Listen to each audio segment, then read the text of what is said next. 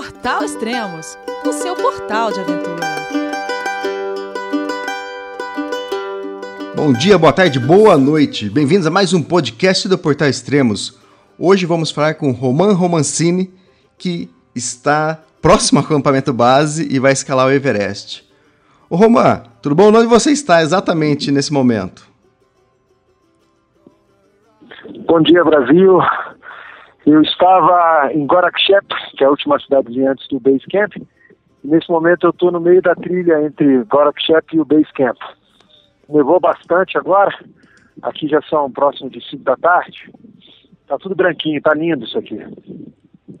Ah, legal. Antes de a gente entrar no assunto do, da fatalidade do acidente que aconteceu ontem, é, vamos apresentar você um pouco para o nosso público, né, para os nossos ouvintes. E como começou esse sonho de escalar Everest? Cara, isso, na verdade, é, eu lembro de quando eu tinha uns 12, 13 anos, olhando a enciclopédia, a Barça, uhum. vi aquela foto clássica no cume Tenzing, no cume do Everest, com, com aquela bandeira para cima, assim. E lá atrás, lá naquela época, eu pensei, pô, que legal, o ponto mais alto do mundo. Acho que ali foi a grande sementinha.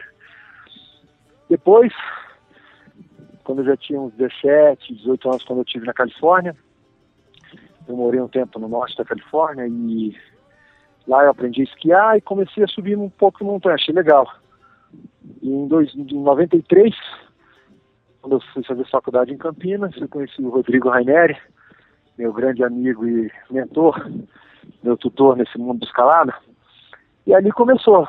Começou a brincadeira de subir muro, a brincadeira de muro foi para rocha, para rocha foi para Big Wall, para Big Wall para montanha, Bolívia, 2000 eu, Rodrigo, Vitor, turma lá de Campinas, fazendo os cursos lá de gelo na Bolívia e assim, e assim vai.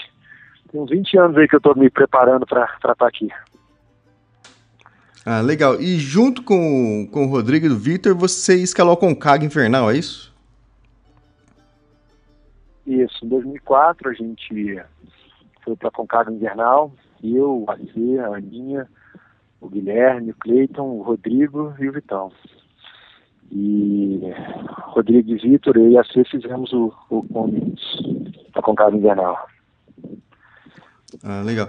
Depois o programado era para vocês faz, você fazer uma expedição ao Everest em 2011, mas aconteceu um acidente dias antes. O que, que, aconteceu?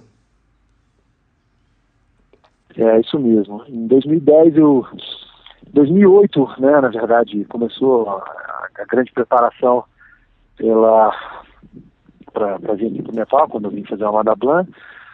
É, em 2010 é, eu vim para Xixapanga, também aqui no Tibete. E 40 dias antes de embarcar, em 2011, 15 de fevereiro, eu fui atropelado. E aí tive que começar o sonho da escalada tudo de novo, desde uma cama do hospital.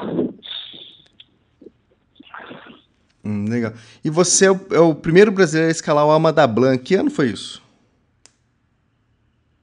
Isso foi em 2008. Quando eu vim, foi a primeira vez que eu vim aqui para o Nepal. Uma montanha muito bonita, muito imponente. Primeira vez o, lá em 2003, 2004 a gente começou a falar em vir para o Nepal. O Vitão, depois que veio a primeira vez aqui para pro, pro Everest, me mostrou uma foto, falou, essa aqui é uma montanha legal de escalada, em técnica. E aí surgiu esse sonho aí de fazer o Amandaban. Em 2008, eu e a Aninha fomos para tentar fazer, a Aninha teve um problema no ombro e, e acabou não, não, continuando, deslocou o ombro. E aí eu consegui fazer aí, o Amandaban em 2008. Bom, e agora finalmente 2014 deu tudo certo e você tem o projeto de, de escalar o Everest é, e o Lotus, é isso? Se possível. Isso. É, exatamente. Eu estou no permisso das duas montanhas. Né? Esses últimos três anos foram, foram uns anos bem interessantes, digamos assim, do ponto de vista de desafios pessoais. Foram três cirurgias, duas ortopédicas e um, depois descobri um câncer na tireoide no ano seguinte ao, ao acidente. E tudo isso me deu força para vir para cá. Consegui através de um bom planejamento, casar as diversas dimensões da nossa vida, familiar, saúde, profissional, esportiva, enfim, emocional, financeira. Uhum. E aproveitando que estou aqui já, né, para fazer o Everest, existe uma, uma boa chance aí, se, se tudo der certo, se essa montanha permitir, se as condições permitirem, de fazer o Lhotse também que é uma montanha do lado da outra, e aí segue meus planos, com meus planos dos 14, 8 mil. Ah, legal. E já faz praticamente duas semanas que você já está aí no Nepal e fez a, o trek até o acampamento base, chegou faz acho que poucos dias, né? E qual a programação? Você pensa em fazer um ciclo de aclimatação escalando uma outra montanha, sem ser a passagem pelo, pela cascata de gelo? Bom, a gente na verdade já começou, né? Todo o processo de aclimatação até chegar na base camp já é um, um certo primeiro ciclo, né? Uhum. A gente na verdade deu uma esticada desde Ferite ou Perite em português é, até Chukungri, é uma montanha de 5,550 que era para justamente já chegar no campo base já com a, essa altitude no, fisiológica, né? Ou seja, o corpo já já tendo sentido essa altitude. Hoje a gente fez uma caminhada ontem, a gente tinha um plano de começar a entrar na montanha, mas infelizmente é, nós tivemos um, um, dos dias mais tristes do montanhismo mundial, onde perdemos 15 Sherpas num, grande, num grave acidente que teve na, na cascata. Então de, é, nós passamos o dia inteiro ajudando, como nós não, não, não podíamos ajudar é, nos resgates, enfim, no, no, nos supplies, nos mantenimentos, nos, nos, mantimentos. E hoje a gente fez uma subida até o campo base avançado do Pumori. Pumori é uma montanha muito bonita que tem bem atrás do campo, do campo base do Everest, uns 7 mil. Ela é, bem, ela é bonita porque ela tem uma, um formato bem triangular. E a gente subiu até 5,700. Então já foi uma pequena esticada aí do, do o nosso plano no primeiro ciclo de aclimatação. É, a montanha está tá um pouco, é, digamos assim, fechada pelos próximos dias devido a esse grande acidente né, que aconteceu, essa tragédia. Então a gente deve amanhã fazer alguma outra coisa nas montanhas aqui em volta. Aí eu não tenho nenhum plano de escalar Lobuche, como alguns estão fazendo, ou Island Peak. A minha ideia é de fato me aclimatar no Everest mesmo, para conhecer bem a rota, para eu acho que isso faz parte do, da, da redução do risco. Desculpa, eu já estou com essa kumbu, é, essa tosse do kumbu aqui que eles chamam. Sim, é kumbu coffee. Né? Mas a minha ideia é aclimatar na montanha mesmo. Eu acho que é, conhecer muito bem a rota, é, para mim, é uma forma de mitigar o risco. Ok. É, ontem, na hora do, do acidente, da, da, avalanche que aconteceu, é, que horas mais ou menos aconteceu e onde você estava no momento? Você chegou a ver a, a avalanche? Eram, eram seis e meia da manhã, mais ou menos. Eu estava na minha barraca ainda, lá pelas seis horas eu escutei um helicóptero chegando. É, quando foi mais ou menos umas seis e meia, eu escutei um trovão. Ah, apesar de estar com os os tampões de ouvido, escutei um grande trovão. Ah, tá, até aí tudo bem, estava menos 10 graus dentro da minha barraca. E, de repente eu comecei a ouvir um, um zoom, zoom, zoom em volta dos, dos acampamentos, aí comecei a me aprontar para sair da barraca. Era um dia maravilhoso que ajudou muito no resgate, porque se tivesse como hoje, por exemplo, a gente não teria ajudando no resgate, hoje está nublado, nevando, ontem estava um sol maravilhoso. E, e a gente começou a escutar sobre as notícias no rádio. Então, os rádios, dentre todas as expedições que estavam conectados, é, as primeiras notícias começaram a vir, né? E no final a gente descobriu, enfim, ao longo do dia a gente foi descobrindo o que, que aconteceu. Dois médicos da nossa equipe, o Rob Castley, que é o líder de um subgrupo dentro aqui do nosso time, e a mulher dele, a Mary Christel, eles, são, eles foram, o Rob subiu a cascata para ajudar, né, conseguiu salvar a vida de um, de um dos Sherpas que tinha quebrado o fêmur e a tíbia. E a Mary Christel ficou aqui no, no, no heliporto improvisado, é, recebendo os corpos e, e, os Sherpas que, que estavam chegando para atendimento, junto com, com, com, os médicos de todas as equipes. Foi um trabalho muito bem coordenado. Infelizmente, nós perdemos 15 dos melhores alpinistas que esse mundo é, já conheceu, Sherpas muito bons. Dois deles eram irmãos de dois Sherpas que eu escalei e vou escalar esse ano, que é o Lakpa e o Padawa. O Lakpa fez comigo o Amadablan em 2008 e o Padawa esteve comigo tanto no Amadablan quanto no Foi um dia muito triste, eles perderam a família de quatro filhos, né, quatro irmãos, dois deles morreram ontem. Eu, eu vi algumas fotos e que após a avalanche, que aí, te, aí formou aquele nevoeiro e foi chegando próximo ao acampamento base. Você chegou a ver se chegou a atingir esse nevoeiro no, no acampamento base? Não, não, não. O acampamento base é muito bem protegido. É, esse foi um Serac uhum. que caiu de uma parte chamada West Shoulder do, do Everest, bem em cima na, na, na, na Icefall, né? Uhum. É, essa parte da Icefall já quase chegando lá na, no West Camp, onde vai para o campo, campo 1 e campo 2, é uma região conhecida como Football Field, mais plana. Isso foi uma grande fatalidade. O acidente aconteceu porque, na verdade, tinham 90 Sherpas subindo a montanha com todos os equipamentos para fixação da, das cordas, etc. E em um dado momento, perto dessa, desse futebol field, uma das escadas estava quebrada por uma queda de cerca.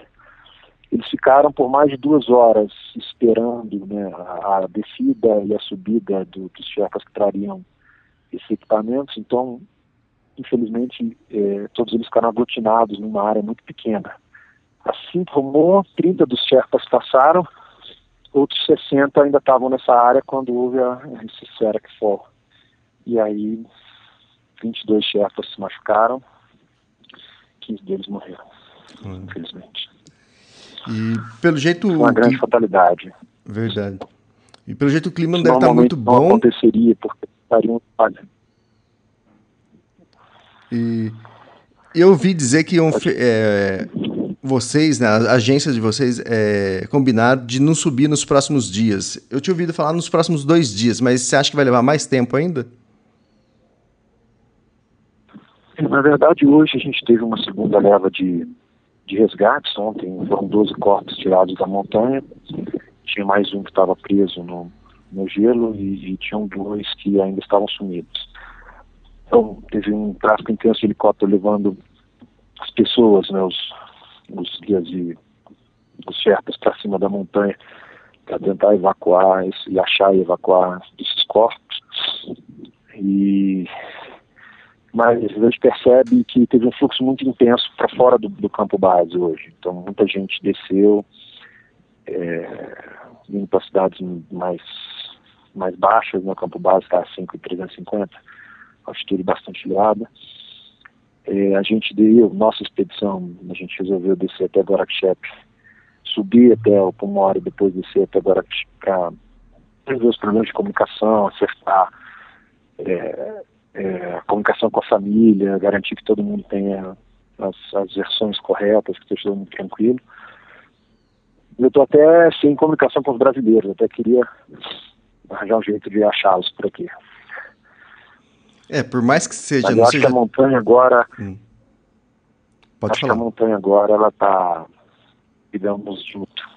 Acho que é uma forma é, respeitosa da gente fazer um certo tributo a, a esses grandes alpinistas que morreram. Ah, legal. Então, você acha que no, nos próximos dias vocês já voltam, acho que talvez na, nessa, nessa próxima semana você já volta a fazer, é, começar né, o primeiro ciclo de aclimatação? É, as, as equipes estão se reorganizando, é, muitas equipes, a Jagged Globe, que é uma equipe muito grande, ela perdeu dois terços dos seus Sherpas, então ela, ela não sabe se, se, se cancela a expedição. É, então, assim, nos próximos dias serão dias de reorganização da logística, distribuição das tarefas. Aqui existe uma grande irmandade na hora de, de, de preparação da montanha para ser escalada. Nós, por exemplo, nós trouxemos todas as cordas, eram 10 quilômetros de cordas. A nossa, então, passamos aí um dia selecionando as cordas que iriam para cada parte da montanha. A Adventure Consultants, ela também teve um, bastante perdas aí, as fatalidades dos guias, e ela seria uma das principais responsáveis por fixar as cordas, né, principalmente na, na, na, na, face do Lotse. Então, acho que os próximos dias serão de reorganização aí da, da logística da, da, dessa temporada. É, muito bom. E você já realizou a cerimônia Puja? A gente fez um tributo aos essas pessoas, né? Acho que as cerimônias serão realizadas nas cidades é, desses desses chefes. Em Panti, por exemplo, nós esses dois chefes da nossa expedição, Lacta e, e o Padala, que perderam os dois irmãos, estão lá em Panti agora, eles vão ficar alguns dias lá, nem sabemos se eles voltam. Então as, as cerimônias serão feitas em, em cada uma dessas cidades. Muito bom. Por mais que o acampamento base não seja muito grande, e você disse que ainda não encontrou os brasileiros, mas é difícil encontrar. Quer dizer, acho que caminhando de ponta a ponta no, no, no acampamento base deve levar uma meia hora no mínimo.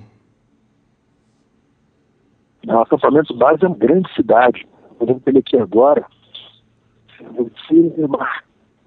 Onde os hackers param, também no começo do acampamento base, a entrada na, na geleira, que a gente fala uns 45 ou 50 minutos de caminhada. É bem extenso. É bem espalhado na morena que vai vir o do Combu. Ah, ótimo. Uh, muito bom, obrigado pelas informações, Romã, e que você tenha muita sorte, sucesso e proteção para escalar Everest. E a gente vai estar acompanhando e com certeza a gente vai voltar a falar com você e gravar novos podcasts. Muito obrigado a todos. Good vibes aqui são muito bem-vindos.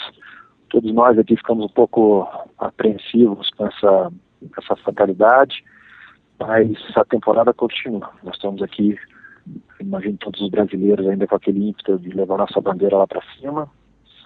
E, bom, obrigado a vocês aí do Portal Extremo por estar aí junto com a gente. E hoje também é um obrigado, dia especial para você, não é? Tchau, tchau. E hoje é um dia especial para você também, não é? Ah, hoje para mim hoje para mim é um dia mais mais felizes do mundo. Hoje é o dia onde minha esposa e o meu filho fazem aniversário. Embora esteja tão longe deles, eu nunca me senti tão perto. Estou aqui esperando eles ligar para falar com eles, desejá-los um feliz aniversário. Hoje meu coração está aí, está aí no Brasil. Legal, muito bom. Obrigado, boa sorte, a gente volta a se falar. Obrigado, Elias. Um grande abraço, Brasil. Falou, tchau, abraço. Até mais. Tchau, tchau. Valeu, cara. Tchau, tchau.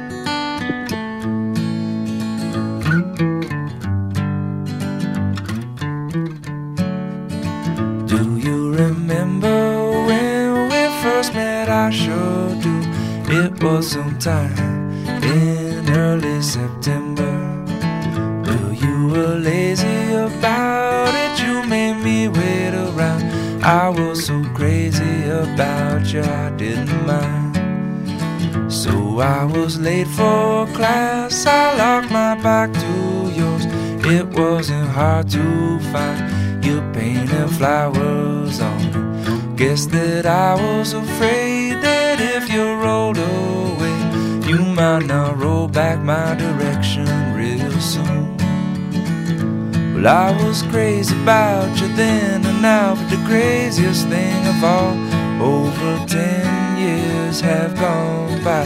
And you're still mine, we're locked in time. Let's rewind. Do you remember when we first moved in together? The piano me boogie woogie, I play you love songs. You'd say we're playing house. Now you still say we are. We built our ghetto up in a tree we found. We felt so far away, but we were still in town. Now I remember watching that old tree burn down. I took a picture that I don't like to look. All these times they come and go, and alone don't seem so long. Over ten years have gone by. We can't rewind, we're locked in time, but you're still mine.